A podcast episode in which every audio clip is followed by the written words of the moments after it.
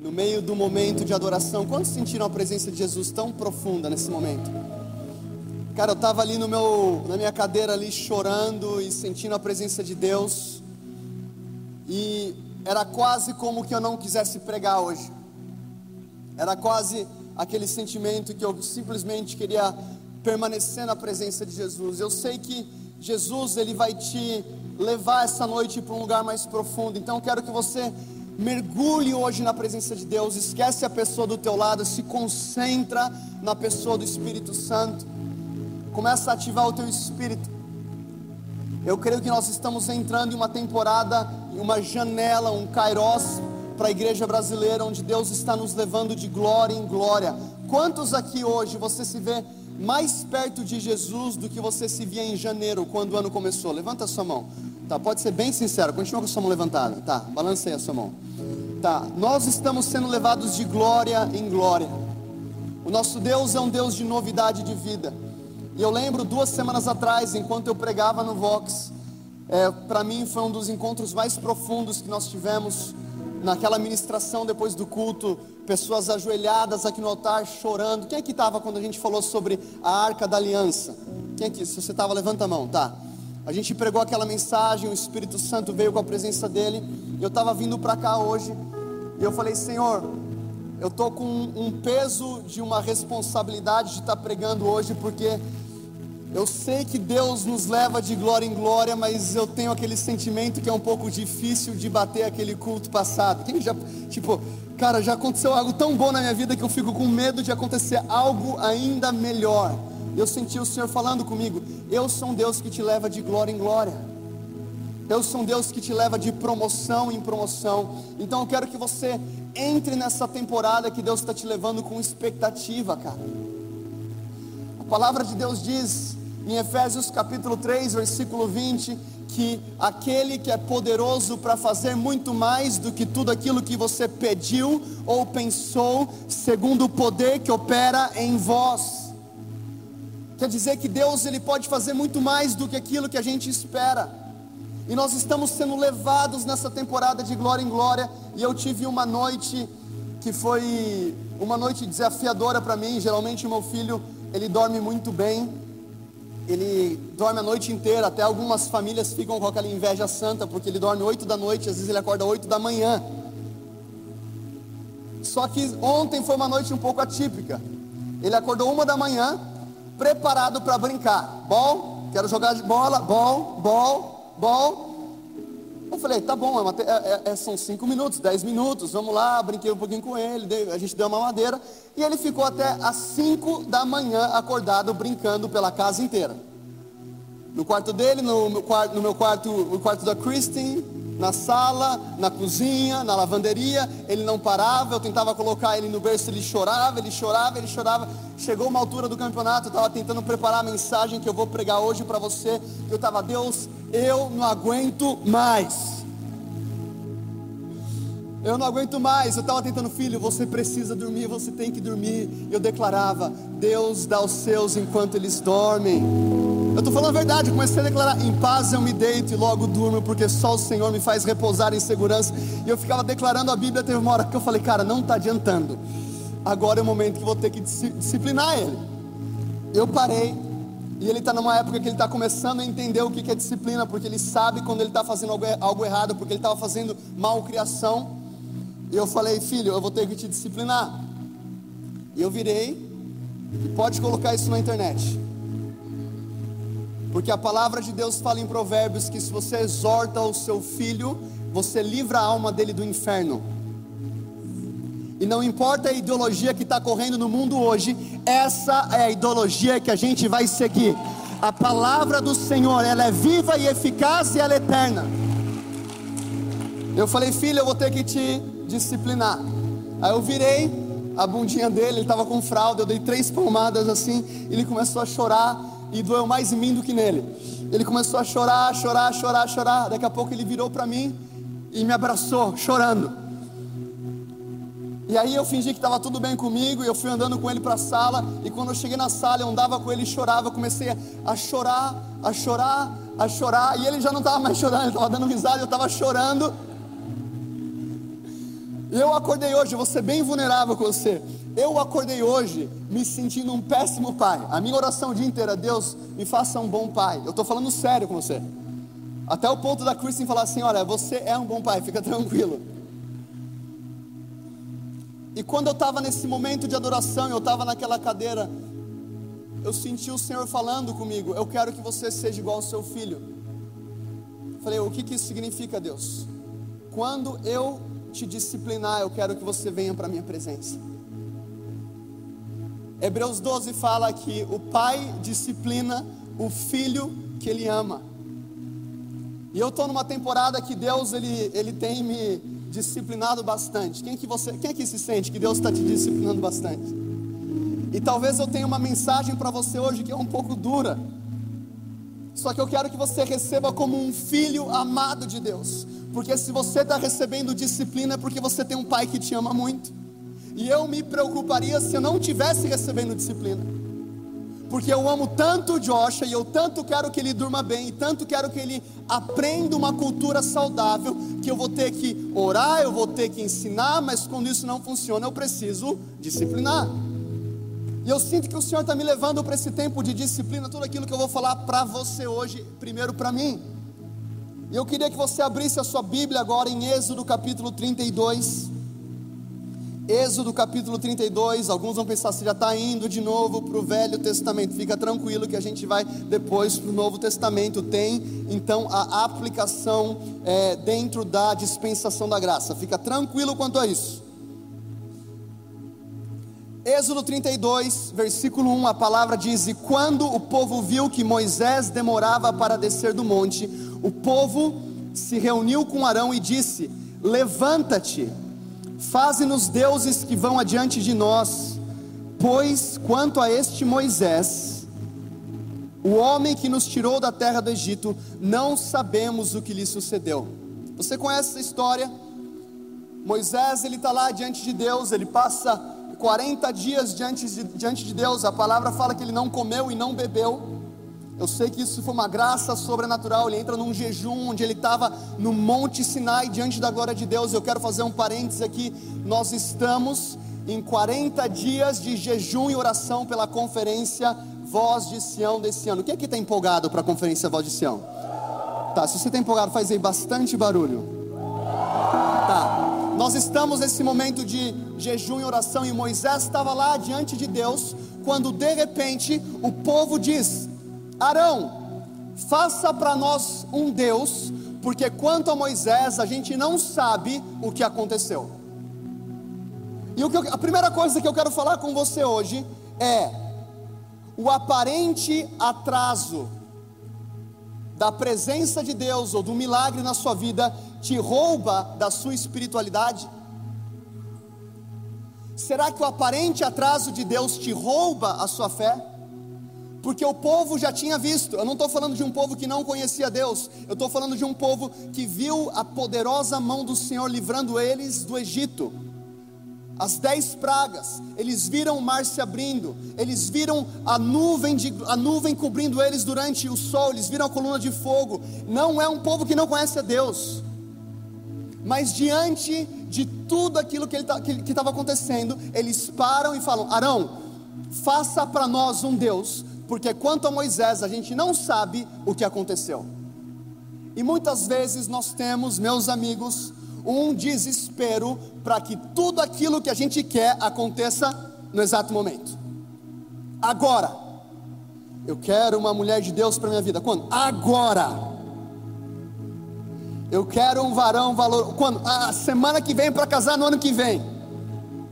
Quem aqui tem fé que você vai casar no ano que vem? Amém. Levanta aí a mão para quem tem fé que você tem que caminhar com quem. Dá uma olhada aí se tem alguém com fé à sua volta. Que você tem que caminhar com quem está andando em fé. Mas a gente tem esse desespero de ver as coisas acontecendo no exato momento. E quando não acontece, a gente insiste em dar o nosso empurrãozinho gospel. Eu não estou falando para você não fazer a sua parte. Eu não estou falando para você não se planejar. Não estou falando isso. O que eu estou falando é descansa. Se você está fazendo o que você deveria estar tá fazendo, se você está com o seu coração alinhado diante de Deus, descansa. Quem é que lembra daquela segunda multiplicação de pães e peixes? Jesus então, ele, ele pergunta quantos pães vocês têm, eles trazem os pães, Jesus ele, ele, ele agradece, ele abençoa, ele fala, agora pode sentar. Por quê? Porque enquanto você está sentado, debaixo da obediência da palavra de Deus, enquanto você está sentado, debaixo de uma palavra, Deus está trabalhando. Enquanto você está sentado, debaixo de uma direção de Deus, Deus está trabalhando para você. A palavra diz que Deus dá os seus enquanto eles dormem. Aquele povo estava por muito tempo esperando Moisés. Cansamos de esperar. Arão, eu tenho uma ideia. Vamos fazer aí um, um, um Deus. A gente pode fazer um Deus diferente, porque a gente não sabe o que aconteceu com Moisés. E o texto segue, e lá no versículo 2, a palavra de Deus diz: E Arão diz, lhes disse: Arrancai os pendentes de ouro que estão nas orelhas de vossas mulheres e dos vossos filhos e das vossas filhas, e trazei-os a mim. E todo o povo arrancou os pendentes de ouro que estavam nas suas orelhas, e os trouxeram a Arão. E ele o recebeu das, sua, das suas mãos, e formou um buril, um buril. Depois de o ter formado um bezerro em fundição, eles disseram: Estes são os deuses, ó Israel, que te tiraram da terra do Egito. E quando Arão o viu, construiu um altar diante dele, e Arão fez uma proclamação e disse: Amanhã é festa ao Senhor. E eles se levantaram cedo no dia seguinte e ofereceram ofertas queimadas e trouxeram ofertas pacíficas, e o povo assentou-se para comer e beber e se levantou para festejar. E disse o Senhor a Moisés: Vai e desce porque o teu povo que, que, que te tiraste da, te, que tiraste da terra do Egito se corrompeu. Então, Arão ele tem uma ideia, ele está sentindo a pressão do povo. Lembre-se que o espírito político ele vai te roubar do centro da boa, perfeita e agradável vontade de Deus. O que, que é o espírito político? É o desejo que tem no meu coração e no seu coração de agradar todo mundo.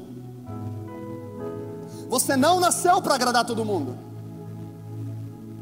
Tá tudo bem se alguém não gostar da sua foto no Instagram. Tá tudo bem se alguém te mandar um direct no Instagram te criticando. Tá tudo bem se, você, se alguém te chama de herege, contanto que você esteja pregando a palavra de Deus. Tá tudo bem. Na verdade, Jesus diz aos seus discípulos que eles seriam perseguidos, que eles sofreriam tentações e que muitos os odiariam. Então eu estou falando para você: você não precisa ser aprovado por 100% das pessoas à sua volta. Eu estou trazendo uma palavra de libertação para você. Não importa o que estão pensando da sua vida, o que importa é o que ele está pensando. Não ceda à pressão das pessoas da sua faculdade, as pessoas da sua família, as pessoas que falam que são seus amigos. Arão, faz alguma coisa, faz alguma coisa. A pressão do povo. Qual que é a palavra de Deus? O que, que Deus está falando? O que, que Jesus está falando? O que, que a Bíblia está falando? Essa aqui é a autoridade final. Nós não somos movidos por opiniões populares, nós somos movidos pela palavra de Deus. Nós acreditamos na palavra de Deus. Isso aqui é vida, lâmpada para os meus pés é a tua palavra e luz para os meus caminhos. Então Arão aqui ele está pressionado pela opinião popular ele cede e fala: Então eu tenho uma ideia, vamos dar aquele jeitinho para Deus. Parece que Deus está atrasado. Eventualmente na sua vida vai parecer que Deus está atrasado. Marta e Maria estão chamando, Lázaro está doente. Jesus vem para cá, vem para Betânia. Lázaro está doente. Lázaro morre. Jesus chega depois de quatro dias. Quando ele entra na cena, falam: Jesus, ele tá, já está cheirando mal. Faz quatro dias. O aparente atraso na sua vida só está aumentando o tamanho do seu milagre. Descansa. E o que que Arão constrói? Ele constrói um bezerro de ouro. Com que ouro? O ouro que Deus falou para Moisés que os egípcios entregariam para o povo hebreu. Quem é que lembra disso? Deus fala então para Moisés: vocês não vão sair de mãos vazias, eu vou abençoar vocês, eu vou te dar ouro, eu vou te dar prata, vocês vão pedir para os egípcios, eu vou dar favor a vocês e vocês vão receber. Então eles recebem a bênção de Deus, o ouro, a prata, as joias, e quando Deus aparentemente está distante, eles têm uma ideia: por que, que a gente não transforma as bênçãos no nosso Deus? Por que, que a gente não transforma aquilo que Deus nos deu no nosso Deus? E eles dizem: esses são os deuses que nos tiraram do Egito. E essa palavra é primeiro para mim. O Senhor falou, começou a falar comigo: quais são as bênçãos que eu te dei que podem estar me roubando do primeiro lugar na sua vida? Pode ser até um casamento saudável, aparentemente, pode ser um emprego, pode ser uma promessa, pode ser um namoro. Deus precisa ser o centro das nossas vidas. Ele é o Alfa, Ele é o Ômega, Ele é o princípio, Ele é o fim. Ele precisa ser o centro das nossas vidas. Não é a nossa profissão, não é a nossa família, não é o nosso casamento, é Deus. E se a gente estiver na presença de Deus, todo o restante vai fluir, eu te garanto. Eu te garanto. Eu lembro quando eu estava no Pockets. Quem aqui participou já de um Pockets? Uau! Estou me sentindo num Pockets aqui, tá 70%. Eu estava num Pockets, eu estava devendo uma quantia alta na minha faculdade. Quando eu saí do Pockets, uma mulher chegou até mim dizendo: Você precisa de uma bolsa de estudos? Eu falei: Vejo que és profeta. Eu não falei, mas eu pensei. Eu falei: Uau, eu preciso. Eu apliquei para aquela bolsa de maneira milagro, milagro, milagrosa, milagrosa Estava misturando as duas palavras. De maneira milagrosa, eu recebi a bolsa de estudos e com uma condição: você não pode trancar a bolsa de estudos. E eu tinha um desejo de ser um missionário na África durante o meu tempo de faculdade. E eu lembro de estar orando no meu quarto um dia, dizendo: Deus, eu quero fazer a sua vontade. Deus, eu te entrego tudo. Deus falou: Você entrega tudo? Eu falei: Eu entrego tudo. Quem já falou isso para Deus? Quem falou isso hoje para Deus? Deus, eu te entrego tudo. Tá, ele ouviu, ele anotou. Você entrega tudo? Eu entrego tudo. E Deus falou comigo: E a sua viagem para a África? Eu falei, Deus, mas é, veja bem, eu estava com aquela situação financeira na faculdade, o Senhor sabe, eu orei ao Senhor, eu recebi uma bolsa de estudos, não só uma bolsa de estudos, o Senhor me deu a quitação de toda a minha dívida. Eu tenho que ir depois da minha faculdade, porque eu não posso trancar, e o Senhor sabe disso.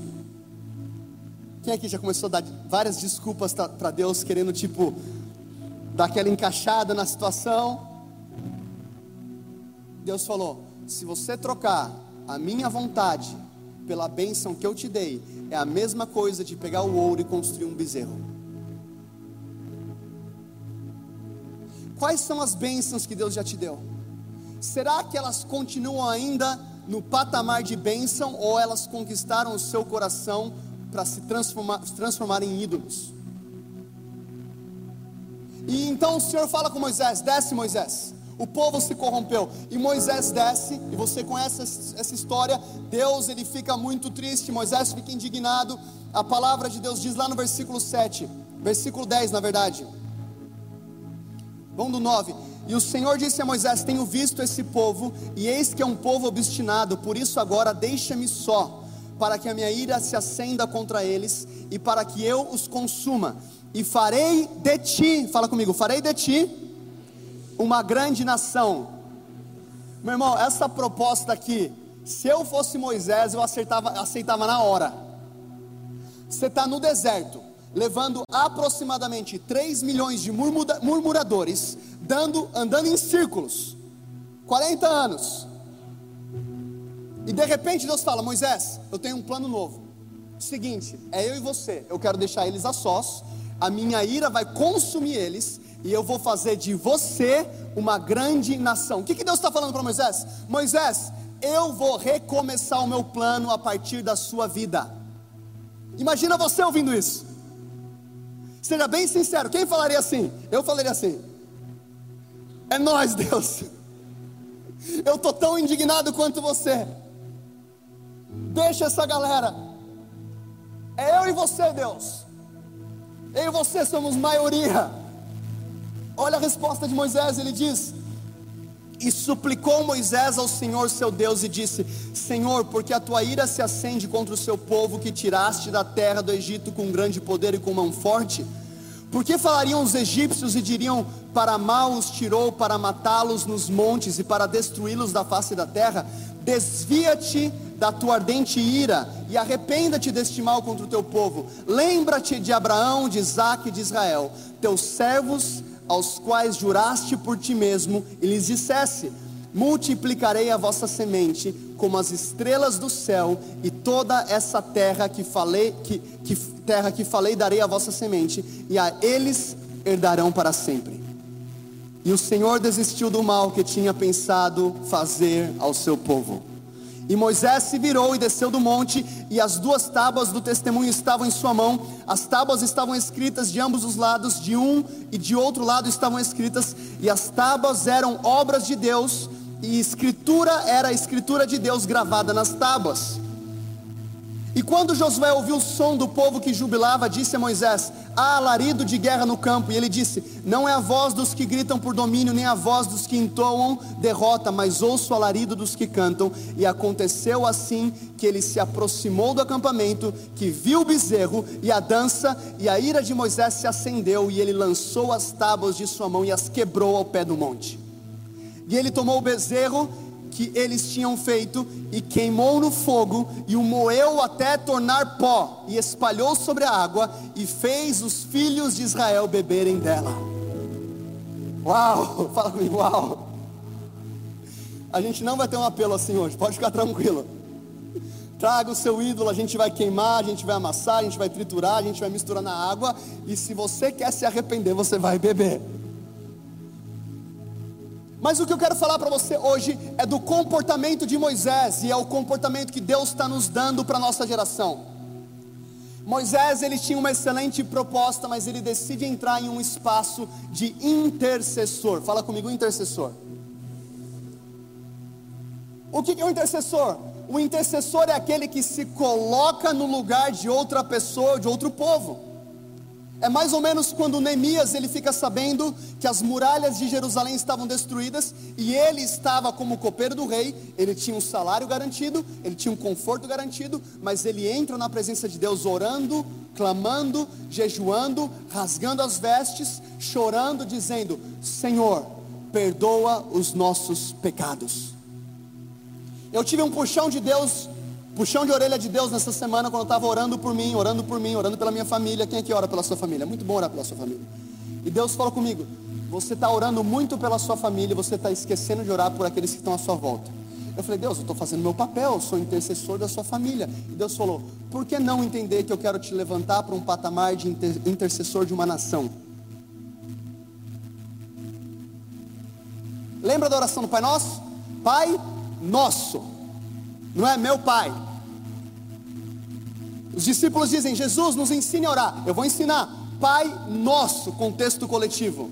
Pai nosso que estás nos céus, santificado seja o teu nome, venha, venha a nós o teu reino, seja feita a tua vontade, assim na terra como no céu. O pão nosso de cada dia nos dai hoje, perdoai as nossas ofensas, assim como nós perdoamos aqueles que nos têm ofendido, e não nos deixei cair em tentação, mas livrais do mal. Amém. Jesus está falando, eu quero colocar vocês em um lugar de intercessão coletiva. É isso que está acontecendo no Vox. Eu creio com todo o meu coração, e a gente estava orando antes do culto, que Deus vai levantar uma geração aqui no Vox que vai abalar o Brasil como foi com aqueles homens lá em Atos. Os homens que viravam o mundo de cabeça para baixo chegaram até aqui. Por onde você sair, cara, talvez você fique no Vox por 5, 6, 7 anos ou menos. Mas por onde você for, você vai carregar no teu DNA um homem de Deus, uma mulher de Deus, que é um avivalista e um reformador para essa nação. Eu creio que presidentes serão levantados aqui na nossa igreja. Alguns têm fé junto comigo. Eu creio que Deus quer levantar presidentes a partir de vocês. Homens de negócios que vão levantar bilhões e bilhões para o reino de Deus. Mas não é para você, é Pai nosso, pão nosso, nossas dívidas. Se Ele dá para você, não é simplesmente para te abençoar, é para que você seja um abençoador. Moisés entende, eu tenho uma oportunidade de começar algo novo, eu e Deus, sem esses 3 milhões de murmuradores, mas Deus, o Senhor prometeu para Abraão, o Senhor prometeu para Isaac, o Senhor prometeu para Jacó, você deu a palavra para eles, Deus, o que, que os inimigos vão falar do teu povo? Deus, arrepende daquilo que você está fazendo, e Deus muda de ideia. Deus muda de ideia. Por quê? Porque ele encontrou um homem íntimo, que tinha um coração de intercessor, que entrou num espaço, numa janela, por uma nação. É isso que está acontecendo hoje aqui. Ao final desse culto, cara, a glória de Deus vai invadir esse lugar. Você vai ser tomado pela glória de Deus e a gente vai começar a orar pelo Brasil. Existe esperança para São Paulo, existe esperança para nossa nação.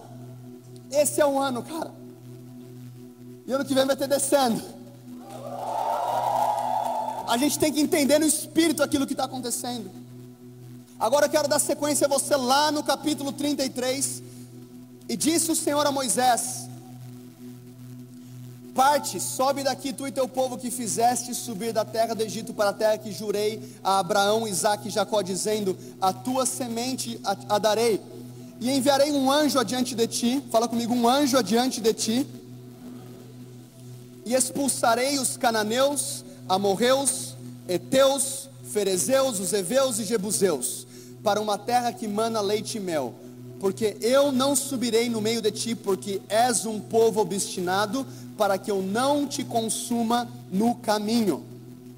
Deus aqui está prometendo para Moisés, e Deus está prometendo para um povo o seguinte: um anjo, fala comigo, um anjo, fala comigo a vitória, fala comigo a promessa. Deus está falando para Moisés: Moisés, eu estou enviando um anjo se entrar um anjo, já tem um monte de anjo aqui, só para a gente saber, tá? Quem aqui acredita nisso? Já tem um monte de anjo aqui. Mas se você vê um anjo de olhos abertos, entrando pelo salão, parando aqui, com uma espada desembanhada, qual que vai ser a sua reação? Uou! Alguns, uou, essa é um pouco ousada, eu acho que ia cair no chão. Mas eu gostei. Muito bom, anjo, yeah! Moisés, eu vou te dar vitória. Glória a Deus. Sete semanas da vitória, aleluia. Moisés, eu vou te dar um anjo, eu vou te dar, olha esse contrato, eu vou te dar um anjo, eu vou te dar vitória contra os seus inimigos, e eu vou te dar a promessa, aquela promessa que eu dei a Abraão, uma terra que mana leite e mel, mas lá no finalzinho do contrato tinha aquelas letras pequenininhas: eu não irei junto com vocês. Eu tenho eu ia falar certeza, eu tenho quase certeza que se essa mesma proposta viesse para a igreja brasileira, a maioria ia falar: Deus, eu concordo, dá a caneta, eu assino. Vitória, anjo, promessa, é comigo mesmo. Agora, Moisés ele entra num espaço de oração, e eu, eu vou pular alguns versículos, mas eu quero te encorajar a ler esse capítulo depois. Lá no versículo 8 fala: Aconteceu que saindo Moisés para o tabernáculo, Todo o povo se levantava e ficava, cada homem diante da porta da sua tenda, e olhava Moisés pelas costas até ele entrar no tabernáculo. E acontecia que quando Moisés entrava no tabernáculo, a coluna de nuvem descia e ficava à porta do tabernáculo, e o Senhor falava com Moisés. E todo o povo via a coluna de nuvem ficar à porta do tabernáculo, e todo o povo se levantava e adorava, cada um à porta da sua tenda. E o Senhor falava a Moisés face a face. Fala comigo, face a face. Deus quer falar face a face com você nessa temporada. Quem recebe, fala amém. Como um homem fala com seu amigo, e ele voltava novamente ao acampamento, mas o seu servo Josué, filho de Num, um jovem, não se apartava do meio do tabernáculo. Só fazendo um parênteses aqui. A palavra fala que Moisés ia para o tabernáculo, a nuvem descia, Moisés falava com Deus face a face, como ca cada um fala com o seu amigo, e quando ele saía, tinha um povo inteiro lá fora esperando. Quais são as direções? O que, que a gente faz? O que, que Deus está falando? Estava todo mundo esperando Moisés voltar, menos uma pessoa. Fala comigo, Josué. A palavra fala que Josué não se apartava da tenda. Por quê? Porque ele não queria um homem, ele queria a presença. E é por isso que lá na frente, eu não vou pregar sobre Josué hoje, mas lá na frente, quando Moisés morre, Deus fala com uma pessoa, quem que é? Josué. Josué, o meu servo Moisés é morto, agora é com você. Seja forte e corajoso. Você vai levar esse povo para a terra prometida. Meu irmão, quando a capa cai, ela cai ao redor daqueles que são íntimos. Estava um povo inteiro esperando as direções de Moisés. Josué estava apaixonado pela presença de Deus. Ele estava na tenda. Deus quer te viciar no lugar de intimidade nessa temporada. Você vai ficar viciado. Eu estou sentindo isso acontecer comigo de novo. Cara, às vezes eu, tô, eu preciso ir para casa, eu preciso ir para casa, e eu chego para casa, eu coloco, eu coloco, aquelas músicas antigas, tipo, grande é o Senhor e, e, muito digno de louvor na cidade do nosso Deus, seu santo monte, a alegria de toda. Eu fico lá, Deus! A gente precisa se apaixonar pelo tabernáculo, se apaixonar pela presença de Deus. Eu amo, cara, essas luzes, eu amo o palco, eu amo, cara, tudo, eu, servi, eu amo tudo isso, mas se não tiver a presença de Deus, não vale nada. A gente pode ter o melhor planejamento, a melhor teologia, a melhor equipe, o melhor sistema de treinamento de líderes, mas se não tiver a presença de Deus conosco, a gente não vale nada. É exatamente o que Jesus diz aos seus discípulos em João capítulo 15: sem mim nada podeis fazer. E você já sabe que nada no grego significa nada.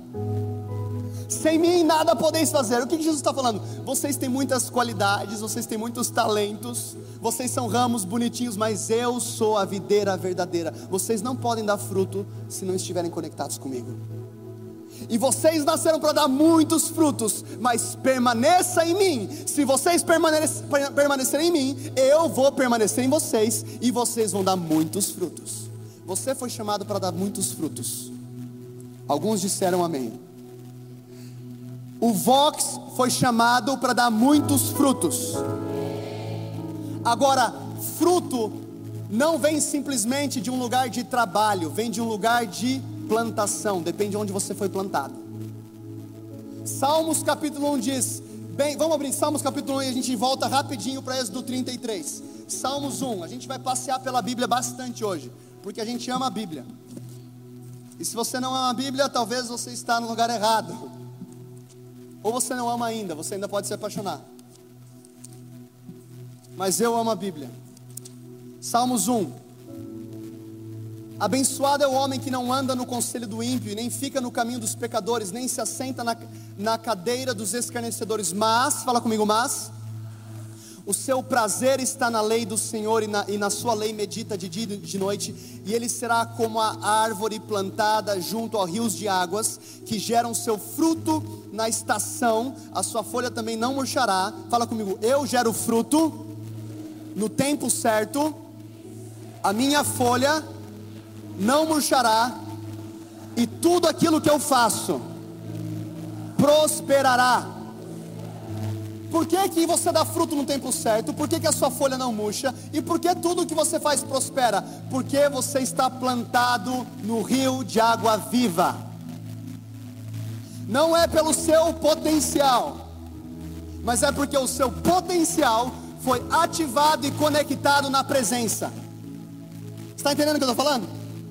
O seu potencial foi ativado na presença e é por isso que você floresce. Você pode pegar duas sementes de maçã, você planta uma em solo fértil e a outra você planta no deserto do Saara. Não vai acontecer nada. Por quê? O problema não está na semente, o problema não está na palavra, o problema não está na Bíblia, o problema não está no seu pastor, o problema não está no link, o problema é aonde que a semente foi plantada.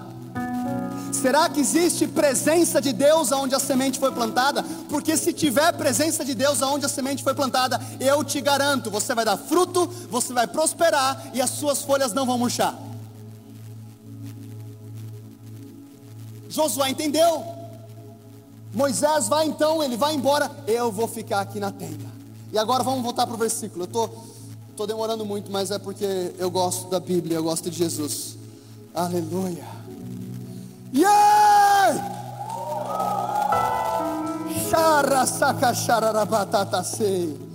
Glória a Deus. Aleluia. Levanta a mão onde você está. Fala assim: Deus, me planta no teu rio. Eu quero dar frutos. Que minhas folhas não murchem. E tudo aquilo que eu faço, a minha família, o meu trabalho, a, a minha, meu chamado, tudo aquilo que eu faço, venha prosperar. E nós convidamos a tua presença, Espírito Santo, para invadir esse lugar. Nós queremos mergulhar no seu rio. Nós queremos beber das águas da vida. Oh, xarabaceira, da, da, da. Nós te amamos, Jesus. Uau. Yes. Glória a Deus. Próximo versículo. E disse Moisés ao Senhor: Vê, tu me disseste, faz subir esse povo, e não me deste a saber quem enviarás comigo. Mas disseste: Conheço-te pelo teu nome, e tu encontraste graça aos meus olhos. Por isso agora rogo-te, encontrei graça aos seus olhos. Mostra-me agora o seu caminho para que eu te conheça. Fala comigo, para que eu te conheça para que eu te conheça, para que eu encontre graça aos seus olhos e considera que essa nação é o teu povo. E ele disse: A minha presença irá contigo e eu te darei descanso. E ele disse-lhe: Se a presença, se a tua presença não for comigo, não nos faça subir daqui. Então Moisés ele continua no diálogo de Deus. Lembre-se, ele tinha anjo, ele tinha promessa, ele tinha vitória, e aí ele fala: Deus me mostra o seu caminho para que eu te conheça. Eu não sei se esse, esse pedaço de versículo te deixa um pouco abismado, mas Moisés tinha acabado de falar com Deus face a face ele tinha acabado de falar com Deus face a face. Ele entra no tabernáculo, a nuvem vem, ele fala com Deus, ele sai, ele fala: Deus, me mostra os seus caminhos para que eu te conheça. O que, que isso deve colocar no meu coração e no seu coração? Um desejo profundo de você continuar conhecendo ao Senhor. A palavra fala em Oséias: sigamos e prossigamos em conhecer ao Senhor, por quê? Porque Ele é um oceano infinito você não vai chegar no chão, você não vai chegar num limite. Moisés está falando, mesmo que eu tenha falado contigo face a face, eu sei que existe um lugar mais profundo.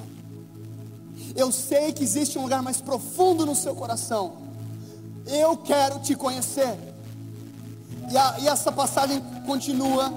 E o Senhor disse: A minha presença irá contigo e eu te darei descanso. E Moisés diz: Se a tua presença não for, não nos faça sair daqui. Agora Moisés está falando. Tudo bem que eu tenho nesse contrato anjo, eu tenho promessa, eu tenho vitória, aleluia, mas se a sua presença não for, rasgo o contrato e eu fico aqui no deserto. Será que eu e você hoje temos a mesma convicção de Moisés? Ou será que a gente está tão apaixonado pelo nosso chamado que a gente esqueceu aquele que está nos chamando? Porque às vezes a gente fica tão embriagado no nosso chamado, no nosso sucesso, nas nossas vitórias, que a gente esquece aquilo que é mais importante. E Moisés agora está dizendo: se o Senhor não for, a gente não vai. Se o Senhor não for, eu fico aqui. Existem milhares de promessas aqui dentro, mas não existe nenhuma promessa mais importante do que o Espírito Santo. E o Senhor fala para Moisés: A minha presença irá contigo e eu te darei descanso. Fala comigo, existe descanso na presença. Talvez você está aqui hoje, você está passando por um desafio familiar, ministerial, profissional, financeiro, e você está pedindo pelas mãos de Deus, e tudo bem pedir pelas bênçãos, tudo bem pedir pela provisão, eu oro por provisão, está tudo bem, mas o Senhor está dizendo para nós: se você encontrar a presença, você encontra descanso. Se você encontrar a presença, você encontra esperança. Se você encontrar a presença, existe provisão. Se você encontrar a presença, existe cura. Se você encontrar a presença, existe restauração. Se você encontrar a presença, você encontra Jesus. E o pacote completo está em Jesus. E Moisés entende, então se a presença não for, a gente não vai. Continua comigo. Pula aqui para o versículo 18. E ele disse: Suplico-te, mostra-me a tua glória. Esse é o nosso clamor essa noite. Quem aqui está com esse clamor no seu coração hoje? Mostra-me a tua glória. E ele disse: Farei toda a minha bondade passar diante de ti e proclamarei o nome do Senhor diante de ti, e terei misericórdia de quem eu tiver misericórdia, me compadecerei de quem eu quiser me compadecer. E disse: Não podes ver a minha face, porque nenhum homem me vê, verá e viverá. E disse o Senhor: Vê a um lugar junto a mim, e tu ficarás sobre a rocha. Fala comigo, sobre a rocha. Agora fala comigo, a rocha é Cristo.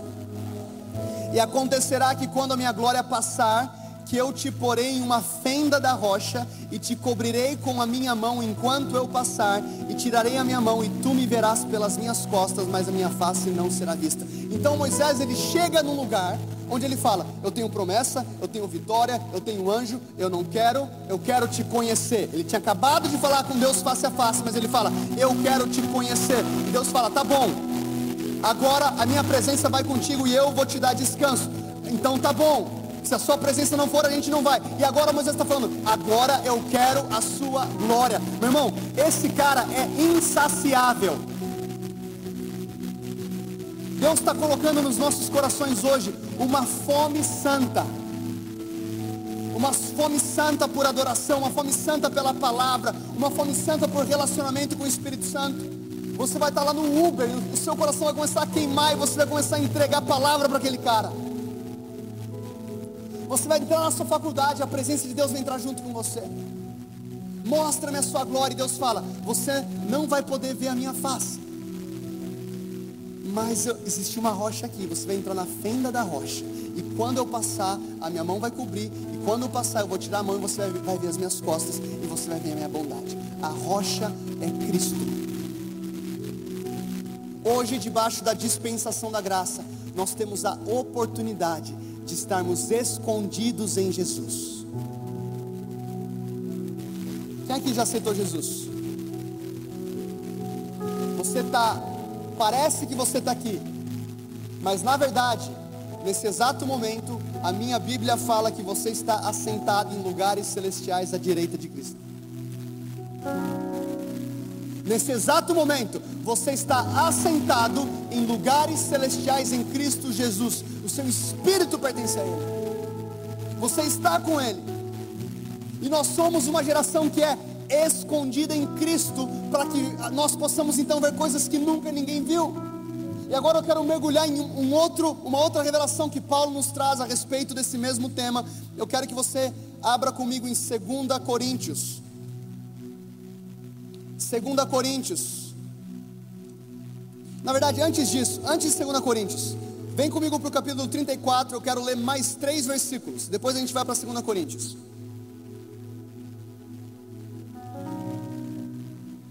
Na verdade, cinco versículos. Seis. Sete, brincadeira, seis. Por aí, eu vou pular alguns. 29. E ao descer Moisés do monte Sinai, as duas tábuas do testemunho estavam na mão de Moisés. Então são outras tábuas porque as primeiras foram destruídas. Quando desceu do monte, não sabia Moisés que a pele da sua face resplandecia, depois que o Senhor falava com ele. Versículo 33. Assim que Moisés terminou de falar com eles, colocou um véu sobre a sua face. Mas quando Moisés entrava diante do Senhor, quando ele entrava diante do Senhor para falar com ele, tirava o véu até quando saía, e saía e falava com os filhos de Israel aquilo que havia sido ordenado. E os filhos de Israel viam a face de Moisés, e que sua pele resplandecia, e Moisés colocava novamente o véu e a sua face é, sobre a sua face até que entrava para falar com ele. Bem tranquilo. Bem tranquilo isso. Amigo de Deus, fala com Deus face a face, ele vai para o devocional dele. Quando ele sai do quarto, a esposa tá: O que, que você fez? Está passando maquiagem? Não, é a glória de Deus. Quem aqui já viu a, a, pó, de, pó de ouro? Tá, imagina, nossa, bastante gente. Imagina isso, tipo, vezes 100, tudo no rosto de um cara. A Bíblia fala que quando ele descia do monte, os filhos de Israel ficaram, ficavam aterrorizados. O que, que é isso, Moisés? Nada, eu estava trocando ideia com Deus. Agora, olha o que Paulo fala para a gente, lá em 2 Coríntios capítulo 3, versículo 7.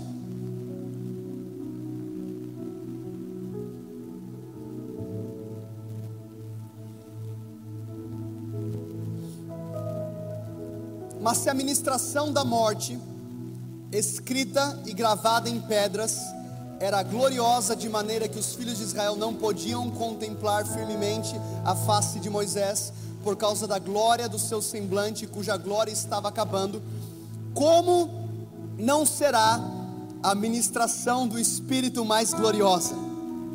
Porque se a ministração da condenação for gloriosa, muito mais a ministração da justiça excederá em glória.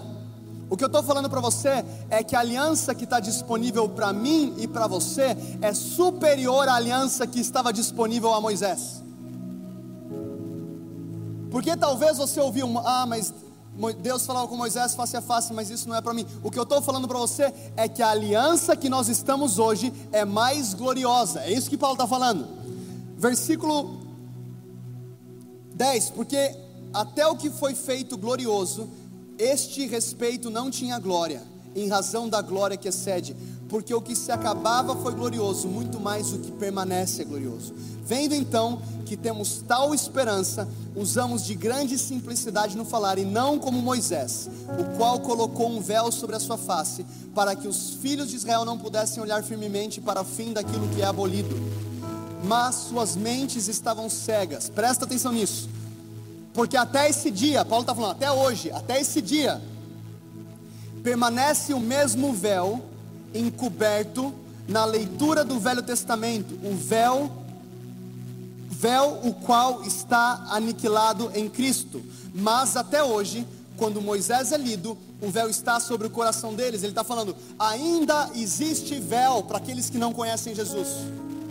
Existia um véu que separava os filhos de Israel da glória que Moisés tinha tido acesso. E até hoje existe um véu no coração daqueles que não conhecem Jesus. É isso que Moisés tá, que Paulo está falando.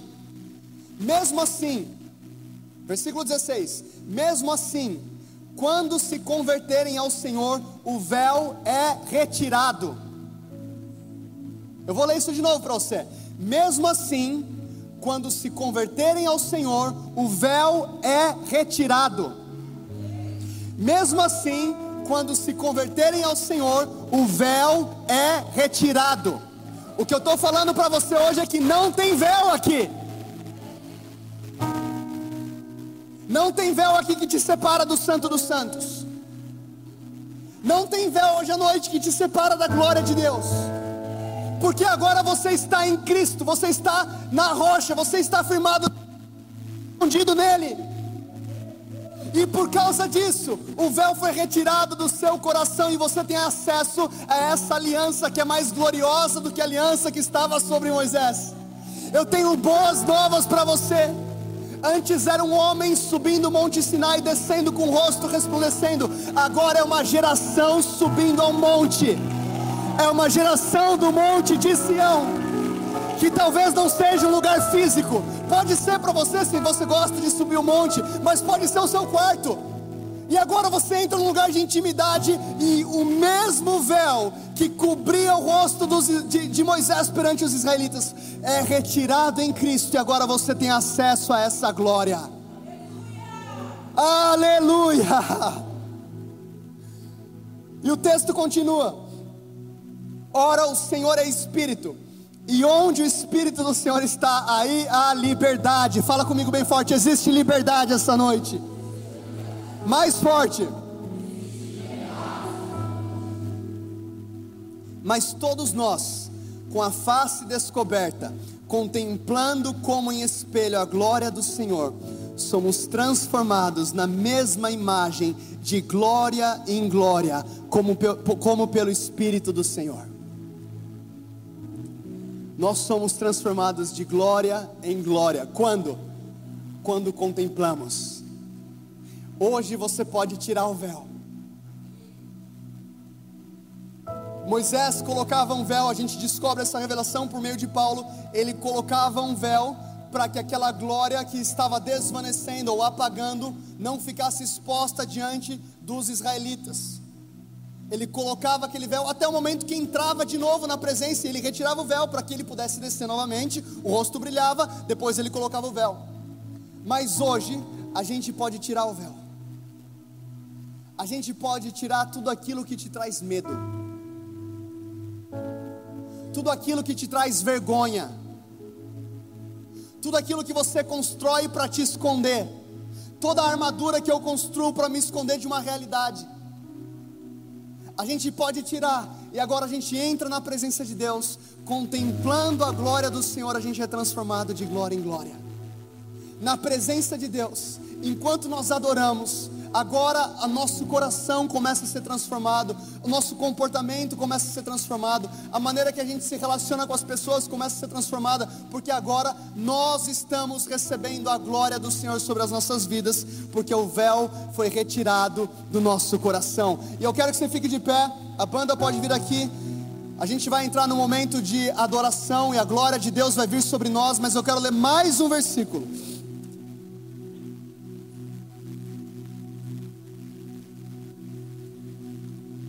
Hebreus capítulo 10, versículo 10.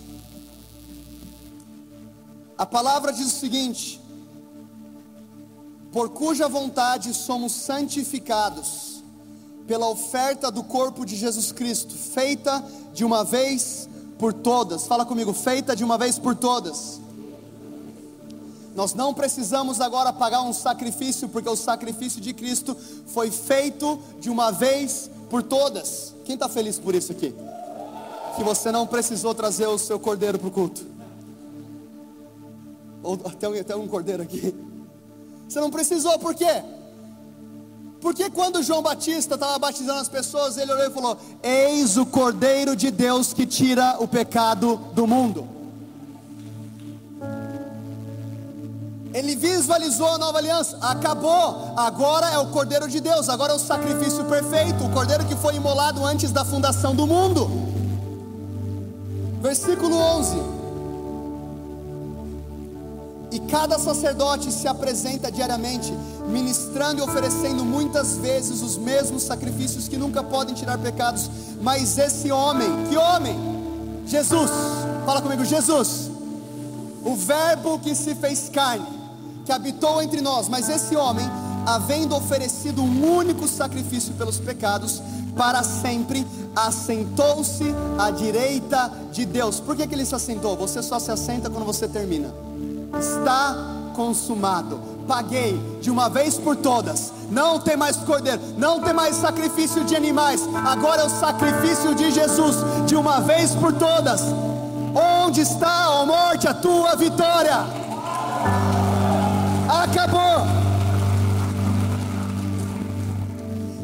Deste momento em diante, encontra-se à espera até que os seus inimigos sejam postos por escabelo de seus pés, porque com uma só oferta ele aperfeiçoou para sempre o que estão sendo santificados. Fala comigo, ele me aperfeiçoou para sempre, e eu estou sendo santificado. Você é perfeito para sempre em processo de santificação. E é por isso que eu falo que não existe evangelho sem transformação. A palavra fala, Ele te aperfeiçoou para sempre. No espírito, você é perfeito. Mas nós estamos sendo santificados de glória em glória. E dito isto, o Espírito também nos é por testemunha, porque depois de haver dito, este é o pacto que farei com ele. Eles, depois daqueles dias, diz o Senhor: porei as minhas leis em seus corações. Onde que as leis estavam? Em tábuas de pedra. Agora existe uma outra aliança que diz: eu vou colocar em um lugar diferente.